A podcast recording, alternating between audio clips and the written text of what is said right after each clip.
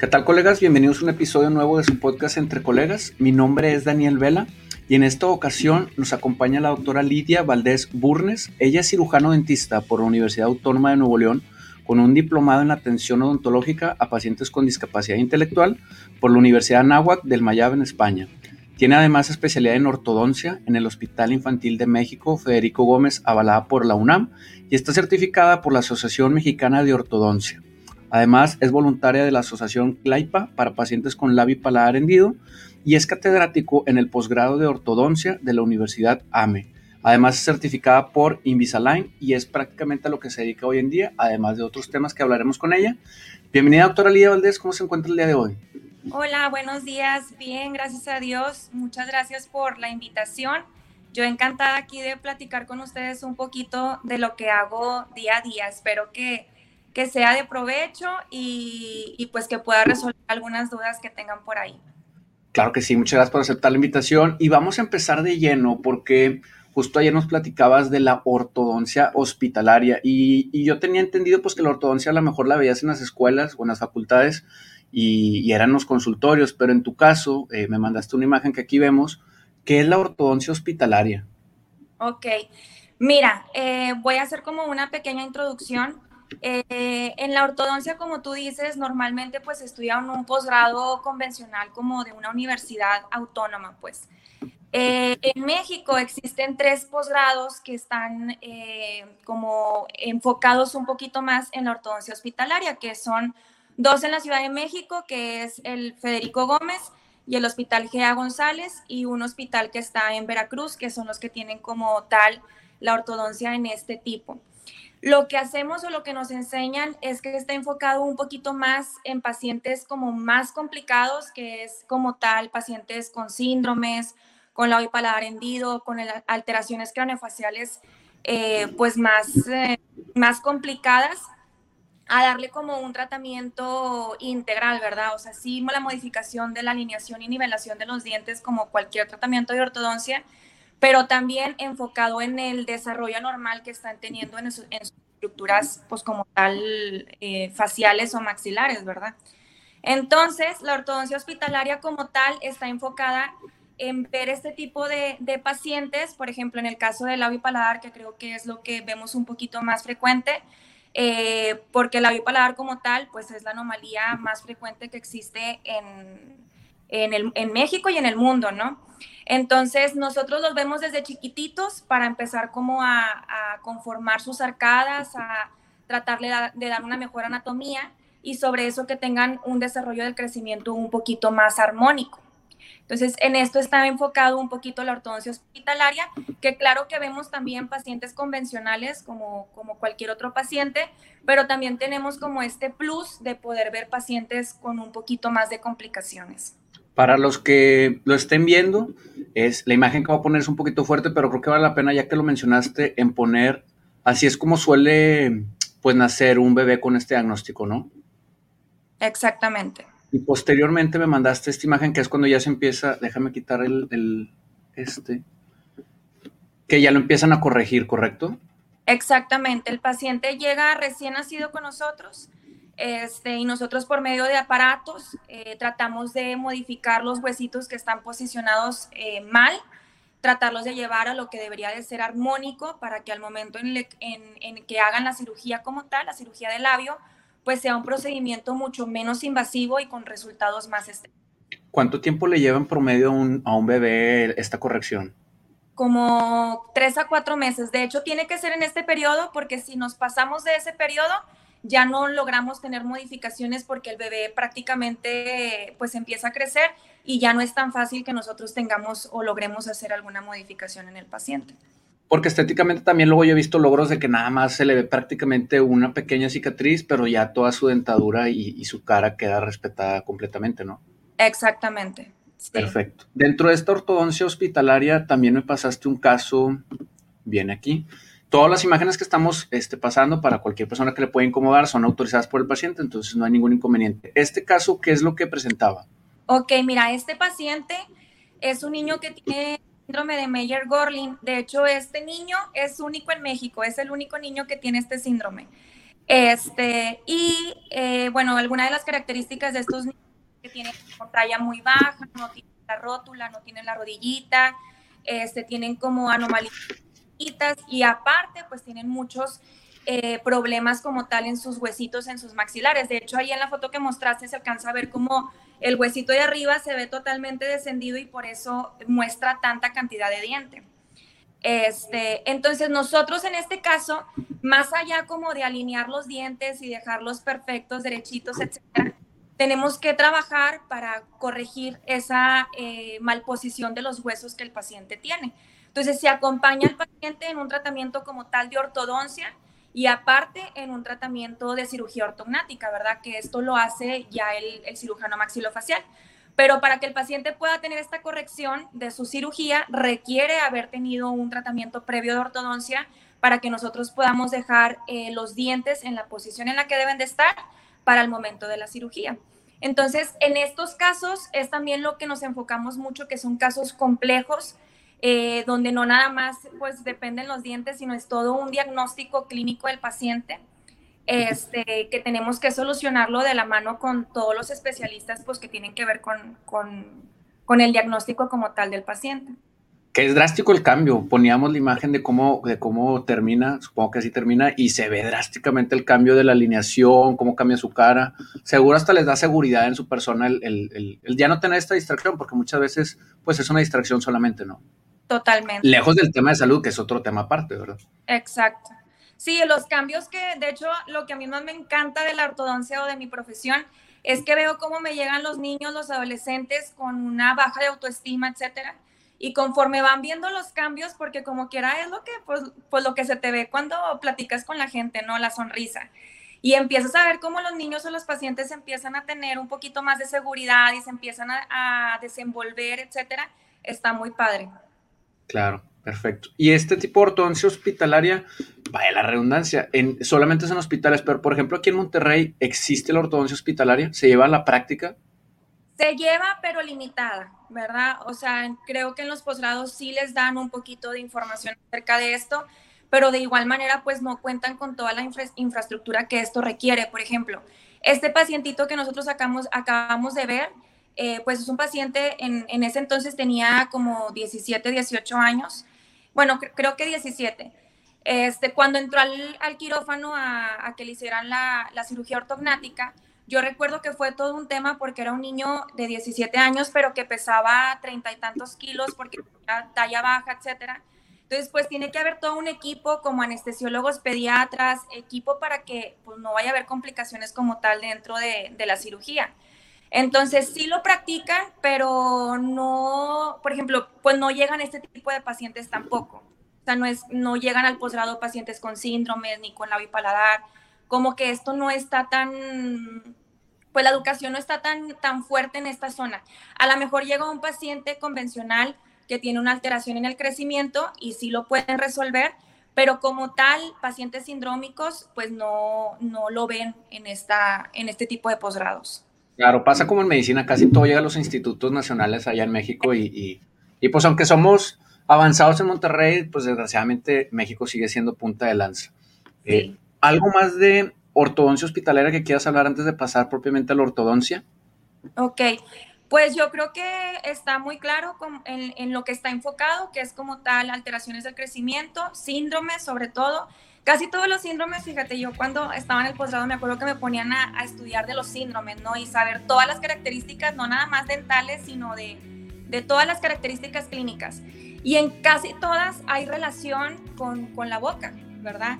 Entonces sí tiene que haber gente preparada que pueda darle solución a estos pacientes eh, y una solución de calidad, ¿verdad? Que no nada más sea lo que te comento de alinear y que los dientes se vean bonitos, sino es todo un es todo un tema, pues, porque mejoras de ilusión, mejoras vía aérea, mejoras la respiración, etcétera. Entonces, eh, digo, es un tema muy amplio, pero creo que queda como más o menos claro el, el enfoque que tiene como tal la ortodoncia hospitalaria.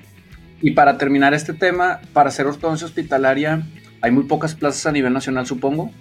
Sí, eh, en el caso donde yo estudié, que es el Hospital Federico Gómez, eh, son tres plazas por año. Este, y se hace un curso propedéutico en donde es un concurso como tal, haz de cuenta como si fuera residencia médica. De hecho, cuando yo entré, y creo que todos tenemos como la misma experiencia, pues no estamos acostumbrados como nosotros como dentistas, ¿verdad?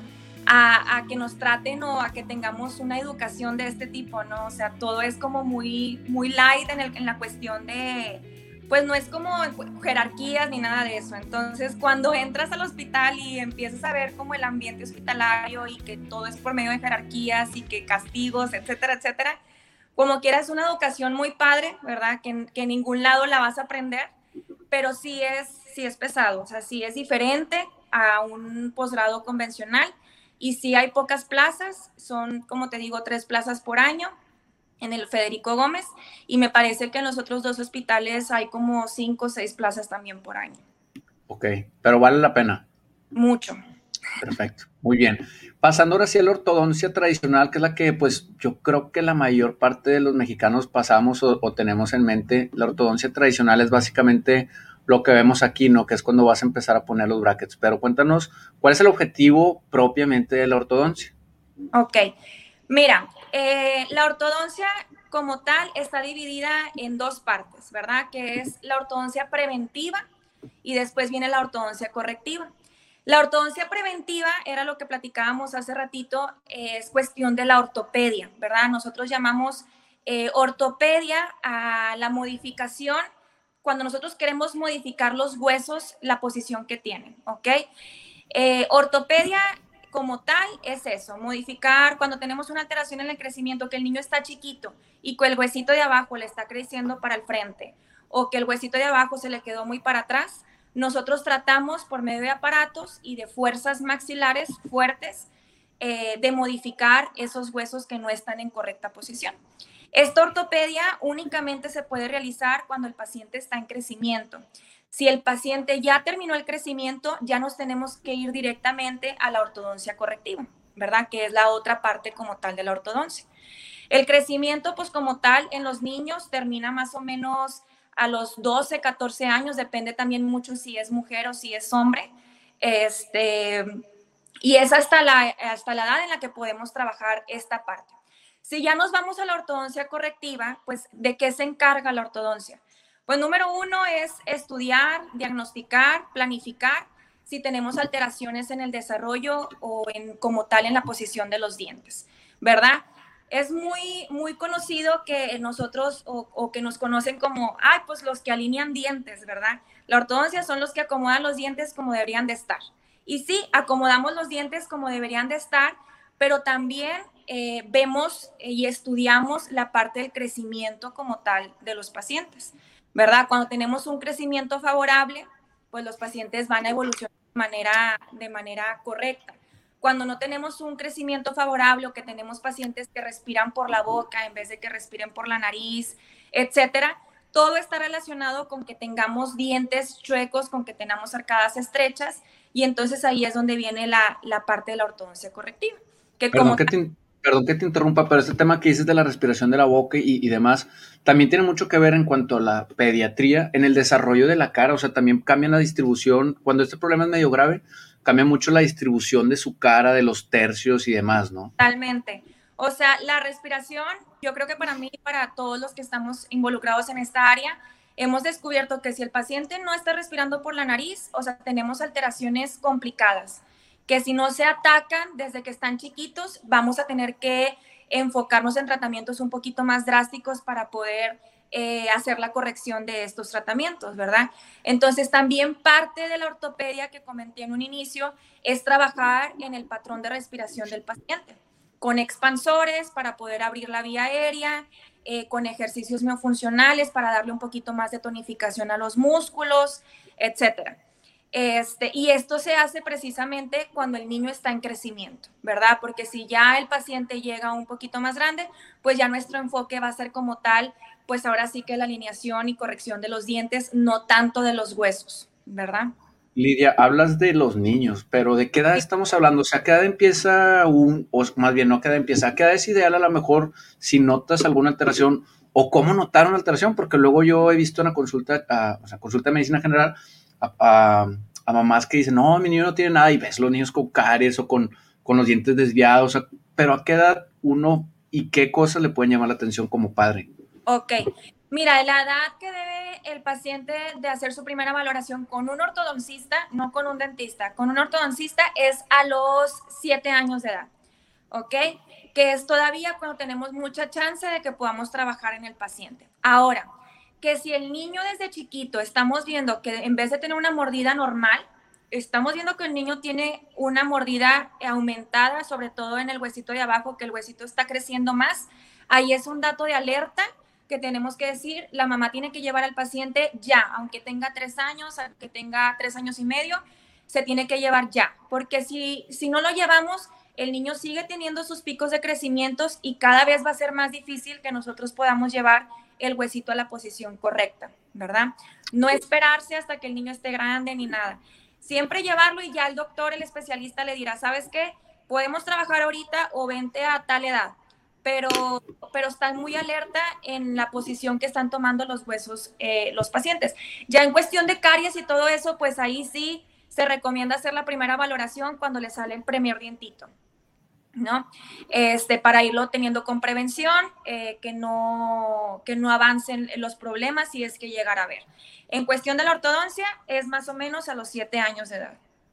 no sabía que era tan chiquito. Yo fíjate que yo tuve ortopedia desde que tengo uso de razón ahí en, en la Universidad Autónoma de Nuevo León. Me llevaba mi mamá porque tenía micrognatia, no tan marcada, pero pues si te fijas ahí tantito quedó. Y desde chiquito yo, no sé si hoy en día se utilizan todavía los dichosos frenos de caballo, no sé si existan, pero traje de todo, este. Entonces por eso me relaciono mucho con este tipo de situaciones porque a mí me tocó eh, pasar en, el, en este edificio de pisos, ¿no? Que tienen en la facultad donde se hacen los posgrados, si no me equivoco, digo, estoy hablando de hace como 25 años, pero, pero es, es, lejos de lo que puede pensar un papá de que no, es que no quiero que a mi hijo le digan cosas o que pase por esa situación, yo la verdad es que agradezco un chorro el poder tener una dentadura sana dentro de lo que cabe y poder masticar bien porque es muy compleja la vida cuando tienes alguna alteración en los dientes, ¿no? Porque al final de cuentas, pues todos los días comes, ¿no? Exacto. Sí, y lo que creo que todos, y tanto el área médica, o sea, que, que promulgamos, ¿verdad? Es la prevención. O sea, si desde chiquitos hacemos un hábito de que el, paciente o el niño vaya cada cierto tiempo este, al dentista, etcétera, vamos a prevenir muchos problemas a que si el paciente eh, pues lo dejamos y ya va con dolor, también son experiencias más desagradables. Este, y pues no, para que llegar hasta ese punto, mejor siempre la prevención va a ser lo mejor. Claro, y que el tratamiento no suele ser tan caro al final de cuentas, pues si corriges, digo, yo creo que, yo me acuerdo que se corrigió como en unos tres años, más o menos cuatro, porque si era el, problema un poquito complicado, pero a los 11, 12 años que empieza la adolescencia, que es donde a lo mejor uno puede pesarle más este tipo de cosas, eh, ya queda la dentadura buena y pues te faltan como 70 años de vida, ¿no? Entonces también es una inversión que si lo sabes tratar, digo, al final de cuentas creo que también debe haber psicólogos que te, que te encaminen, en mi caso no fue necesario, pero vale la pena tener una dentadura lejos de lo estético por salud. Funcional. Funcional. Bien. Pasemos a lo, a lo tuyo, que es por lo que yo te conocí, que es este tema de, de Invisalign. Eh, ¿Qué es? Yo, yo primero vi este tipo de yo los conozco, perdón mi ignorancia y no se me ofendan los dentistas, pero como paladares, ¿no? Los dichosos paladares. Pero yo veo que cuando vi que los usabas y que empezabas a alinear, platícanos qué, qué es Invisalign y empecé con esta imagen porque fue la que me brinca luego, luego. ¿Qué es lo que haces en, esto? Ok. Mira, eh, la ortodoncia invisible o como tal la marca que es Invisalign, eh, pues como su nombre lo dice, es un, es un tipo de ortodoncia, ¿verdad? Eh, hace muchos años, cuando recién, eh, pues cuando se estudió la ortodoncia, se trabajaba con bandas, que son los típicos anillos que se les ponían en las muelitas a los pacientes, y eran tratamientos como un poquito más antiguos, ¿no? Conforme ha pasado el tiempo, pues ha ido evolucionando la ortodoncia, hasta llegar al punto que ahorita se puede hacer un tratamiento de ortodoncia eh, de manera digital, ¿verdad? La ortodoncia invisible como tal es como si trajeras brackets puestos, o sea, hace la misma función que traer brackets puestos, pero de una manera invisible. ¿Qué hace? Son alineadores, eh, como los que mostraste ahorita en la imagen, son alineadores transparentes que se van eh, cambiando cada cierto tiempo, más o menos entre cada 10 a 15 días. y cada alineador trae la información que requieren tus dientes para que se puedan alinear o llegar a la corrección que nosotros queremos. Cuando nosotros iniciamos este tratamiento, cuando el paciente le interesa hacer su, tratamiento de ortodoncia de manera invisible, eh, se mm. hace un scan intraoral, ¿verdad? Que es una camarita que se mete adentro de su boca, en donde nosotros podemos duplicar de una, en una dimensión, por así decirlo, de 360 grados la boca del paciente y la podemos ver a través de una pantalla, así como lo estás mostrando en la imagen. Entonces, nosotros tenemos este scan y de manera digital nosotros planificamos el tratamiento, ¿verdad? Nosotros podemos decidir cuántos alineadores va a requerir el paciente para poder llegar al resultado final. Podemos decidir qué, tanto qué tantos milímetros queremos modificar cada diente, de todo de manera tan predecible, incluso hasta más que la ortodoncia convencional, ¿verdad? Creo que las ventajas que, que tenemos eh, con este tratamiento de ortodoncia invisible, por la que casi todos los pacientes lo buscan, es porque es un tratamiento estético, ¿verdad? Sobre todo pacientes a lo mejor ya más como de mi edad, que dicen, híjole, pues traer brackets, pues ya no quiero, o sea, ya traje cuando estaba chiquito, o ya no quiero que me vean con brackets, etcétera. Entonces, una, pues es la estética, que es un tratamiento totalmente invisible, que no se te va a ver. La otra es un tratamiento predecible, o sea, quiere decir que cuando nosotros empezamos a planificar el tratamiento, antes de que nosotros te entreguemos tus alineadores, tú puedes ver los cambios que vas a tener en tu sonrisa desde el día 1 hasta el día final. Y podemos modificarlo cuantas veces sea necesario hasta que al paciente le encante, ¿verdad? Entonces, eso creo que es eh, una súper ventaja porque el paciente logra ver a través de una pantalla cómo va a quedar cómo va a quedar su sonrisa, ¿verdad? Y puede decir, oye, me encanta, oye, ¿sabes qué? Esto no me encanta, hay que modificarle tantito aquí, etcétera. Entonces, eh, esta es una, para mí, una de las mejores ventajas que tenemos, que es totalmente predecible. Otra es que es, ayuda muchísimo con la higiene, ¿verdad? O sea, tú te lo puedes quitar y te puedes cepillar súper bien este, a diferencia que con los brackets. Normalmente con los brackets los pacientes la principal queja es de que es que no me puedo cepillar o es que siento que traigo la comida ahí atorada, etcétera. Entonces, en cuestión de higiene, pues Invisalign también está excelente. La otra es que tú puedes comer lo que a ti se te antoje, ¿verdad? Es bien sabido que con los brackets normalmente nosotros los ortodoncistas les decimos a los pacientes que tenemos ciertas limitaciones en la alimentación porque podemos tumbar los brackets, ¿verdad? Que no puedes comerte la manzana a mordidas o que no puedes comerte el elote a mordidas, este, todo este tipo de consistencias, cacahuates japoneses, etcétera. Y pues con Invisalign tú te lo puedes quitar y poner y comer lo que a ti te encante, ¿verdad? Este, el tiempo de uso más o menos se utiliza de 20 a 22 horas al día el alineador. Eh, te lo quitas para comer, para cepillarte tus dientes. Y yo siempre les digo a mis pacientes, si tú este, tienes algún evento o te fuiste de viaje y no lo utilizaste a lo mejor como debió de haber sido el uso, pues no pasa nada, simplemente en vez de utilizarlo 15 días, pues lo vas a utilizar 16 días. O sea que Invisalign se adapta a tu tiempo, ¿verdad? Otra ventaja que tiene es que es incluso de dos a tres veces más rápido que la ortodoncia convencional. Y creo que esto también es una de las cosas que les llama más, a los, más, la atención a los pacientes, eh, porque siempre es de que, doctora, ¿y cuánto tiempo voy a traer mis brackets puestos? ¿No? Entonces, la ortodoncia invisible eh, disminuye el tiempo de uso, ¿verdad? Un tratamiento que a lo mejor te va a durar año y medio, con Invisalign lo puedes hacer en seis meses o un tratamiento que te va a durar dos años, con Invisalign lo puedes hacer en un año. Entonces, sí, son, sí es un tiempo bastante considerable eh, que, te, pues, que te otorga como el beneficio de poder hacer el tratamiento un poquito más, más rápido, ¿verdad? Em, la única desventaja que yo le vería como tal al tratamiento de ortodoncia invisible versus el tratamiento de ortodoncia convencional es que es más caro. ¿Verdad? Es un tratamiento caro, es, es importante mencionarlo, eh, porque está... Pero podría ser caro o de precio alto, porque pues, o sea, caro es algo muy relativo, ¿no? Al final de cuentas cada quien decide qué hacer con su bolsillo. Quizá, pues solamente es un mayor costo, ¿no? Bueno, sí, exactamente. Es, es un costo más elevado, exactamente.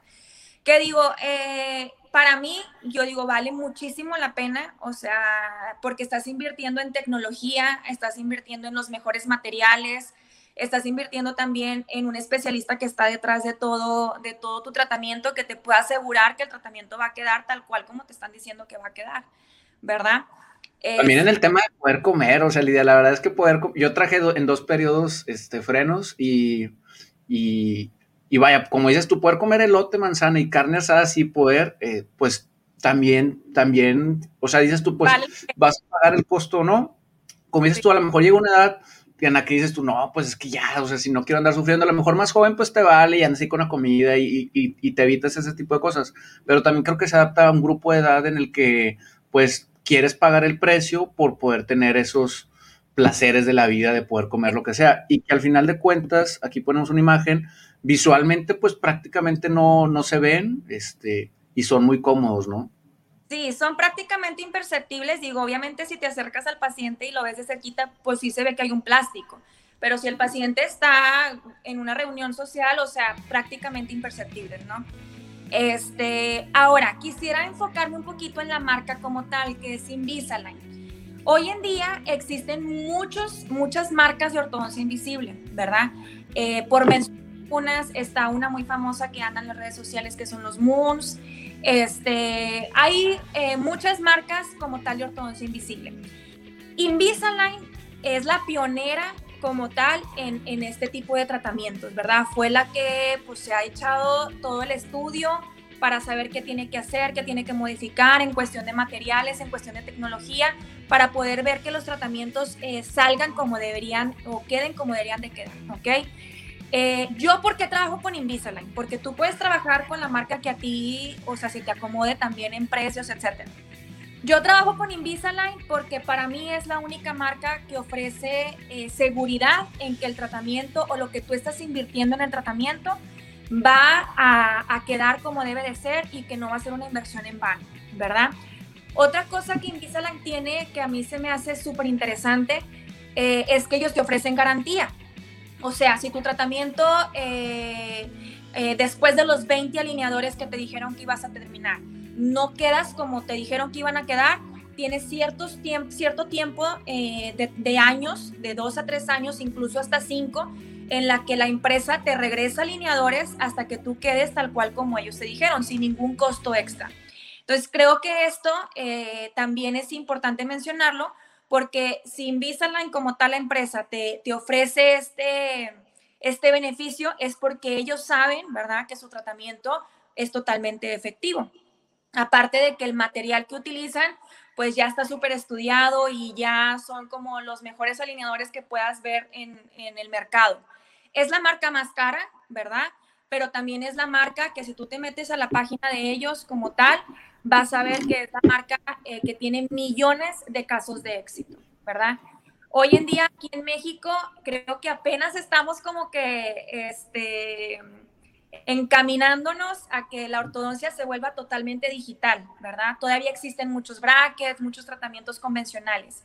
Pero si nosotros nos, nos, nos metemos a Estados Unidos o a países que ya están un poquito más avanzados, prácticamente la ortodoncia tradicional se ha ido eliminando, ¿verdad? O sea, ya están trabajando mucho más con la ortodoncia eh, invisible, que creo que precisamente el futuro de la ortodoncia está encaminado a que, a que vaya con esto. Como al principio nada más utilizábamos brackets metálicos y de repente empezaron el boom de hay, ya hay brackets estéticos, hay brackets de zafiro, hay brackets que son como color diente, etcétera. Bueno, ahorita está el boom de que están los alineadores y no es algo nuevo, ¿verdad? Es algo que ya tiene muchos años pero que ahorita ya tiene un poquito más de fluidez o que los pacientes ya lo empiezan a pedir. Que hay para todo. Fíjate a mí este tema que dices de los, diferentes brackets. Hay unos, no sé, los de color diente, zafiro, no sé cuáles sean, que a mí me causan mucho ruido porque los ves y sientes que se ve algo muy, o sea, hasta te distrae el estar viendo que, tiene, tiene frenos o no tiene frenos, tiene mugrero, tiene el diente extraño. A mí no sé cuáles son, pero me distrae un chorro las personas que eligen esos este, dientes que diga frenos, porque pues brinca más que un, freno tradicional, ¿no? Al final de cuentas creo que llama mucho la atención el ver el diente o quizá no estamos tan acostumbrados a ese tipo de brackets y te distrae un chorro para los que somos como más visuales. Y hay un concepto que no, que no has platicado que, que casi yo nunca lo he visto, pero en algún momento me dijeron que existía la posibilidad de tener frenos por dentro de los dientes, ¿es correcto? Sí, es la ortodoncia lingual.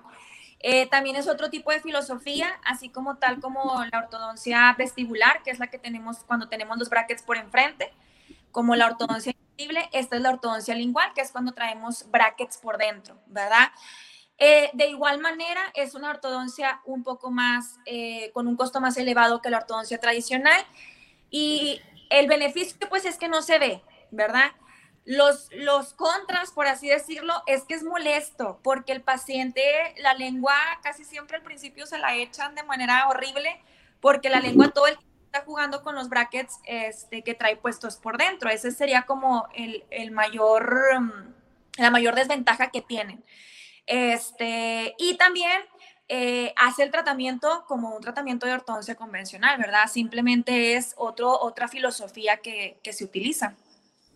Sí, en algún momento me lo ofrecieron y yo dije, no, no, yo traía paladar fijo abajo y sí, juegas, o sea, es inconsciente el jugueteo que de repente te corta la lengua porque se sale alguna cerámica, si no me equivoco, y, y, si eso es con un tacito de, fijador, ahora con tener los frenos por adentro, sí es todo un reto personal, ¿no? Fíjate que ahorita que, que estás mencionando lo de los paladares, me acuerdo que al inicio cuando hablaste de la ortodoncia invisible, que me decías, es que yo los conozco como paladares.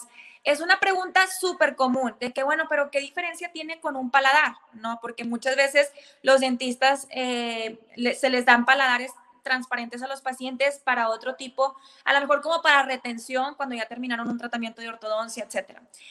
La diferencia es que el paladar como tal, ¿verdad? Eh, es, un, es como una fundita de los dientes al tamaño o a la forma de los dientes que tienes en ese momento, ¿verdad?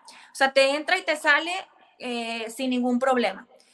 Y los, los alineadores, en este caso los alineadores Invisalign, eh, tienen modificaciones, eh, el, como tal el, el, plástico, para que los dientes se puedan modificar, ¿verdad? O sea, no es un alineador hecho a la medida en cuestión de que te va a entrar y salir, sino que cuando tú te lo pongas de primera instancia, probablemente vas a sentir que tus dientes están súper apretados porque es lo que, lo, el movimiento que va a realizar. ¿Verdad? Son igual plásticos, a lo mejor de otro tipo de material, otro tipo de calidad, pero es un plástico igual que un paladar, con la diferencia de que estos traen la información necesaria para que se pueda realizar el tratamiento que requerimos. Claro, que igual también es el tiempo que se usan es por el tema de la osificación, o conforme vas haciendo movimientos tienes que dejar que osifique y luego traes mover y... Que también es otro tema, eh, eh, creo que rápido e importante de tomar, la ortodoncia, eh, yo siempre les digo a los pacientes, tus dientes se mueven porque se están inflamando por dentro, ¿verdad? O sea, cuando nosotros generamos presión, les ponemos una liguita a los pacientes o el alineador que está generando fuerza en el diente, generamos que todo por dentro se inflame, ¿verdad? Y esa inflamación permite que los dientes se muevan a la posición en la que nosotros queremos. Si no se inflaman, pues son como rocas que aunque tú le hagas lo que quieras, pues no se van a mover. Pero si tú lo inflamas, el diente se va a, corregir o se va a mover, ¿verdad? Este, y precisamente ahí viene eh, por qué las citas normalmente con el ortodoncista se hacen cada tres semanas o cada mes para permitir que ese movimiento que tuvo el diente o esa inflamación que se realizó haya una regeneración de hueso en la parte en donde se, se, movió el diente, ¿verdad? Porque si nosotros nada más jalamos, jalamos, jalamos y no se vuelve a formar hueso, pues nos quedamos con los dientes en la mano, ¿verdad? Entonces es importante que haya un proceso para permitir que todo sea de manera fisiológica sin ocasionar ningún daño este, a la salud del paciente. Claro, es que es bien importante que se explique eso porque de repente tú escuchas, no, es que el dentista nada me quiere ver cada mes para sacarme dinero y nomás me cambia las liguitas. No, o sea, tiene todo un porqué. O sea, arriba de nuestros dientes, cuando yo les explico el tema, por ejemplo, en la, sinusitis, el tema de los senos maxilares, hay mucha gente que no tiene idea que aquí adentro está hueco o que los dientes por arriba llevan un huesote. Entonces, sí es bien importante explicarles que no es que te quieran sacar dinero, es que toma un proceso, pues al final de cuentas son huesos que, como dices tú, se están moviendo y, no es una necesidad del dentista, sino es parte de la necesidad fisiológica. Antes de cerrar este tema de Invisalign, hay dos, hay dos dudas que anoté. Los alineadores, ¿qué pasa con ellos? Porque mencionas que se cambian más o menos cada tres semanas y si el promedio a lo mejor es entre seis meses y un año, pues vas a tener como, no sé, promedio 10, 12 alineadores. ¿Se los va quedando el paciente? ¿Se reciclan o qué pasa con todo esto? Ok, súper buena pregunta. Mira, hay, Invisalign maneja cuatro paquetes en el adulto, ¿verdad? Es un paquete express, que son siete alineadores arriba y siete abajo, para casos muy leves, donde a lo mejor ya tuvieron un tratamiento de ortodoncia y algún diente se modificó y ya nada más como que quieren enfocar en esa zona el movimiento. Después viene un paquete light, que son 14 alineadores arriba y 14 abajo. Después está el paquete moderado, que son 20 y 20 y después es el paquete comprehensive o el paquete integral, que son alineadores ilimitados. Son como más de 45 alineadores en casos con maloclusiones demasiado complejas. ¿Ok? Eh, el alineador, normalmente yo en mi consulta, cada, cada doctor que es certificado en Invisalign lo maneja a la mejor de diferente manera. A mí me gusta verlos, cuando recién se los pongo de primera intención, los veo al mes. Eh, les doy dos alineadores, uno es el que se llevan puestos saliendo de mi consulta y les doy otra bolsita con el alineador que se tendrían que cambiar al día más o menos entre el 10 y el 15. ¿Ok? Entonces al mes regresan conmigo y yo los veo que lo hayan estado utilizando de manera correcta, este, ver cómo les fue, cuál fue su experiencia, si no batallaron para quitárselo, para ponérselo, para lavarlos, etc. Este, hay doctores que les dan los alineadores eh, por tres alineadores para tres meses o alineadores para cuatro meses existe esta facilidad también, ¿verdad? De que el paciente se los cambie en su casa o, que no tengan que ir al dentista. Eh, los alineadores se quedan como tal en la cajita. La verdad es que yo no he preguntado si nosotros tenemos, o sea, si la empresa los, los recicla, la verdad no creo, nunca me los han pedido de regreso. O sea, yo tengo como la cajita de cada paciente, este, donde viene la serie de alineadores que el paciente requiere. Este, y, pues básicamente así es, como, así es como yo lo manejo.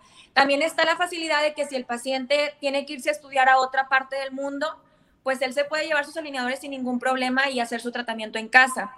También la otra es que son citas demasiado rápidas, son, es, es algo muy práctico. Este, y también ahorita por el tema del coronavirus y todo eso, que los pacientes tienen como temor de ir al dentista o de que sabrá Dios si salgo y etcétera, pues está muy padre porque te lo puedes llevar a tu casa y tú vas haciendo tu, tratamiento sin necesidad de tener que sentarte en un sillón dental para poder este, hacer el tratamiento. Digo, sí se requieren algunas citas, obviamente, porque hay especificaciones que se hacen durante el tratamiento, pero en realidad se puede hacer de manera, este, de manera bastante tranquila en tu casa, ¿verdad?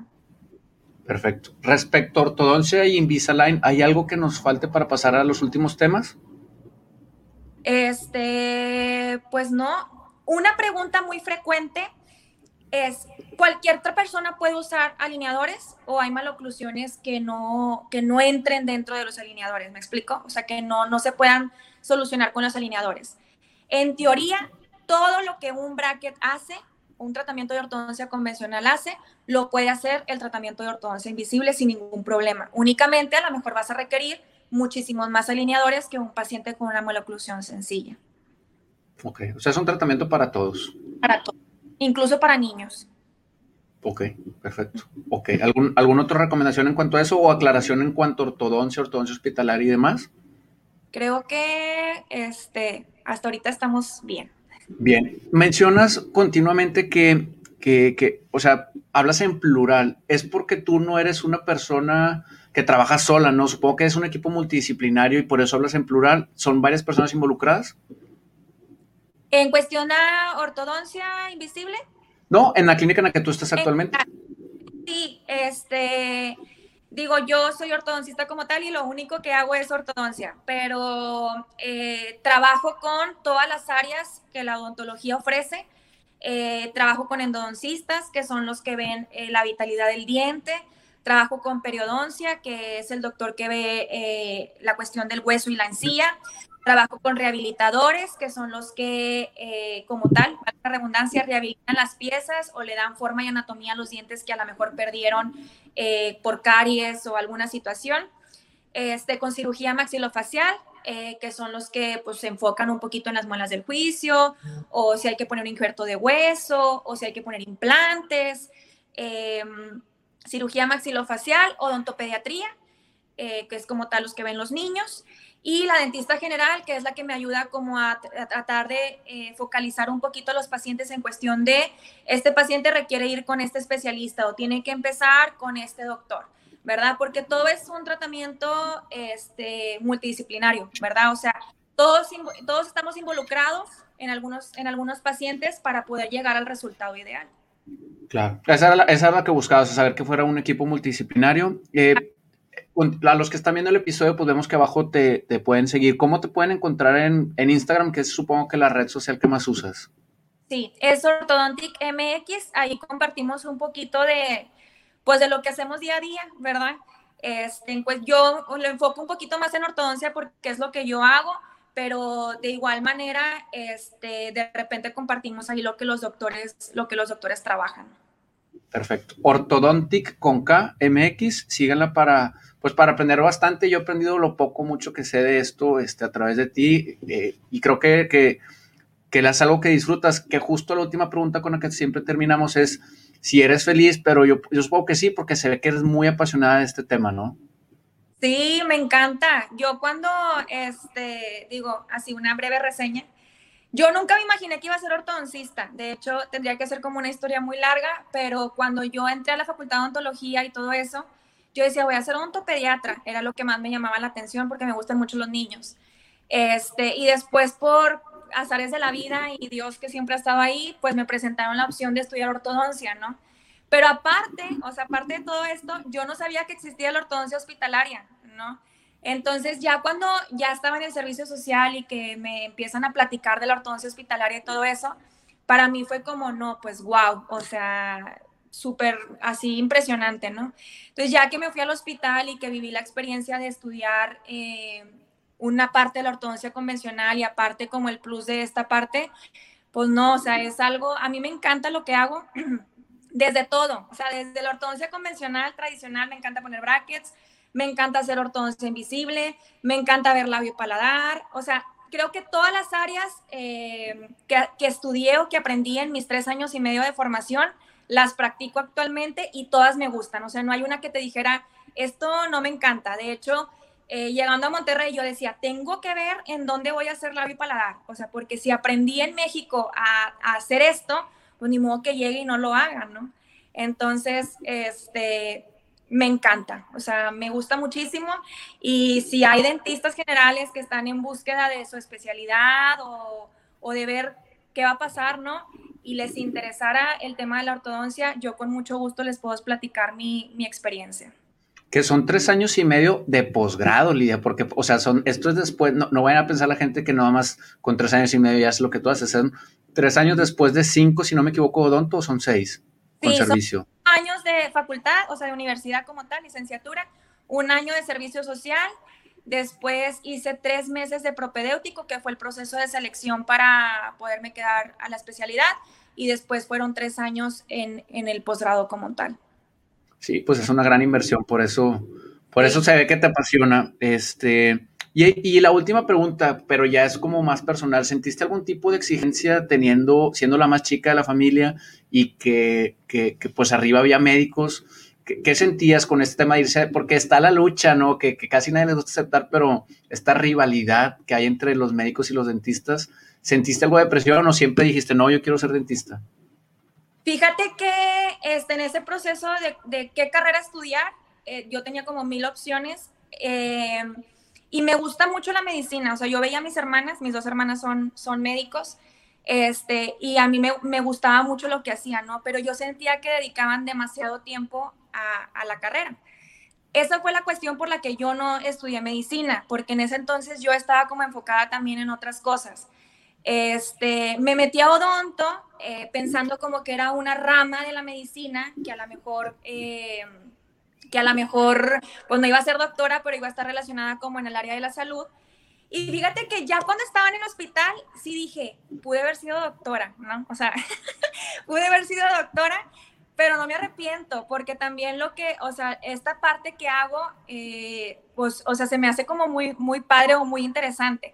Y en cuestión de rivalidad, fíjate que mis hermanas, la verdad, nunca, o sea, nunca, nunca, nunca me hicieron ningún comentario como... No bullying, no bullying o ay para tus materias o ay para tu estrés, jamás. O sea, siempre creo que hubo apoyo de parte de mis papás, de parte de mis hermanas, de, de mi cuñado. Este, nunca recibí un, un, mal comentario. Ok. Que fíjate que yo tengo muchos muy buenos amigos en, en Odonto o tuve y, yo sentía que a veces ellos estudiaban más que nosotros porque se, mi percepción era que era más demandante esa carrera en cuanto al estudio y a lo mejor medicina después de tres años es como muy práctica y ustedes ven un chorro de teoría, al menos lo que yo me acuerdo, pues estoy hablando hace más de 10 años, yo los veía y sus horarios son más completos, están más tiempo al inicio, a lo mejor ya después se van empatando, pero odonto no es una especial, una, una licenciatura fácil, ¿no? Fíjate que quiero tocar este tema. Lo más complicado para mí, o sea, de odonto, y siempre lo he dicho, es que tu calificación a veces no depende de ti mismo. O sea, tú tienes que llevar o cumplir cierto, cierto número de pacientes para poder aprobar la materia. Entonces andas como loco buscando en cada esquina gente que quiera hacerse un tratamiento contigo, ¿no? Y a veces si el paciente no llegó, pues, o sea, ¿qué haces, no? Entonces tu calificación muchas veces no depende tanto de tu esfuerzo, sino depende de que los pacientes sean, que consigas pacientes y que aparte los pacientes este, sean constantes y aparte que tú pagas los tratamientos con tal de que se lo hagan y bueno, es un, sin, un sinfín de, de cosas pero también es un área muy bonita, este, es una carrera muy bonita que tampoco o sea, sé que no sustituye a la medicina como tal, ¿verdad? Pero, pero sí es, pienso que es una, un área eh, muy bonita y en cuestión como tal de mi especialidad, siento que hasta ten, tenemos un poquito eh, que ver eh, con el área médica, ¿no? O sea, yo te decía, cuando yo estoy en el posgrado, a mí me ponían a estudiar todo, o sea, sí, siendo yo no fuera médico, yo tenía que saber si el paciente tenía tal síndrome, yo tenía que saber santo y seña de por qué sucedía eso, ¿no? Entonces, pues bueno, me tocó estudiar esto y estoy muy, muy contenta. Muy bien, pues un saludo a tu hermana Sagrario que fue este, compañera de generación.